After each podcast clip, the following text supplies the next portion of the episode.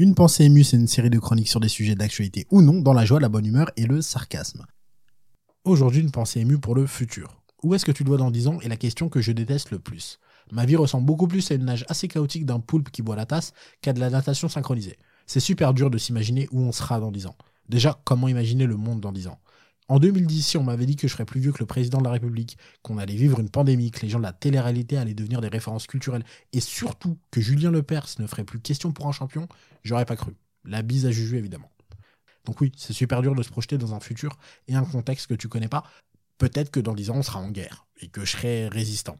Même si entre nous, pour des raisons évidentes de survie et de manque de courage, il y a plus de chances que je sois dans une résistance très passive qui consiste concrètement à ne rien faire, finir le catalogue Netflix et dire une fois la libération arrivée, Ouais, mais en vrai, je résistais un peu. J'ai mis une photo de profil bleu-blanc-rouge il y a deux ans, ouais. Ouais, ouais. ouais si, si, si, Ou dans dix ans, peut-être qu'on vivra dans un monde en paix, où les discriminations n'existent plus, et où tout le monde vit en harmonie et se respecte. Ça ferait un bon synopsis de film de science-fiction, ça.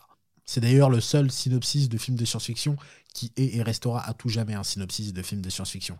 C'est pas impossible qu'un jour on soit envahi par des zombies ou par des extraterrestres ou que sais-je, mais la paix dans le monde, ça restera dans le meilleur des cas un argument de Miss France.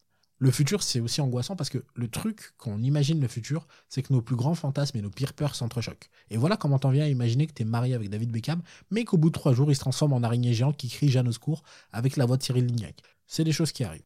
Et c'est d'autant plus angoissant qu'on est rentré dans une ère où on sait que la survie de l'espèce humaine sur Terre commence à être assez tendue. On parle par exemple de plus de 150 millions de réfugiés climatiques d'ici 2050.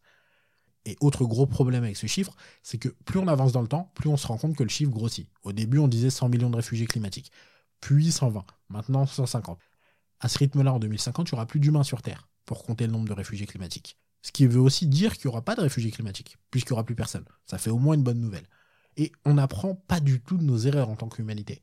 En tant qu'humanité, on est vraiment là en mode quoi? En 2020, l'humanité vit à crédit par rapport à ses ressources naturelles depuis le 22 août? Alors, oui, mais Call of Duty Black Ops Air Force One Victoria Secret, c'est sorti. Venez, on met en place la 12G pour pouvoir y jouer sur le Tamagotchi.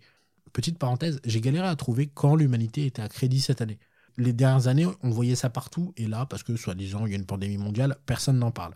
Au rayon des bonnes nouvelles, l'année d'avant, c'était le 29 juillet. Et avec la diminution, entre autres, de la pollution due elle-même au ralentissement économique causé par le Covid, on a presque gagné un mois je pense que la personnification de l'humanité, c'est plus le gars qui tousse du sang depuis deux mois, mais qui refuse d'aller chez le médecin parce que dans sa tête, tant qu'il n'y a pas de diagnostic, il n'y a pas vraiment de maladie. Et d'après lui, cracher sa rate, ça veut rien dire. Il l'a lu sur Doctissimo. Pour conclure sur le futur, je me souviens avoir vu passer récemment des archives de l'INA où des adolescents parlaient des années 2000, du futur pour eux, étant eux-mêmes dans les années 60. Et ils étaient pleins de rêves et d'espoir. Bon, à leur décharge, euh, la tectonique n'existait pas encore. Aujourd'hui, on est dans un futur avec un progrès technologique que même ces enfants devenus retraités n'ont osé imaginer. Et pourtant, l'humanité a certes jamais été aussi haut dans le progrès technique et technologique.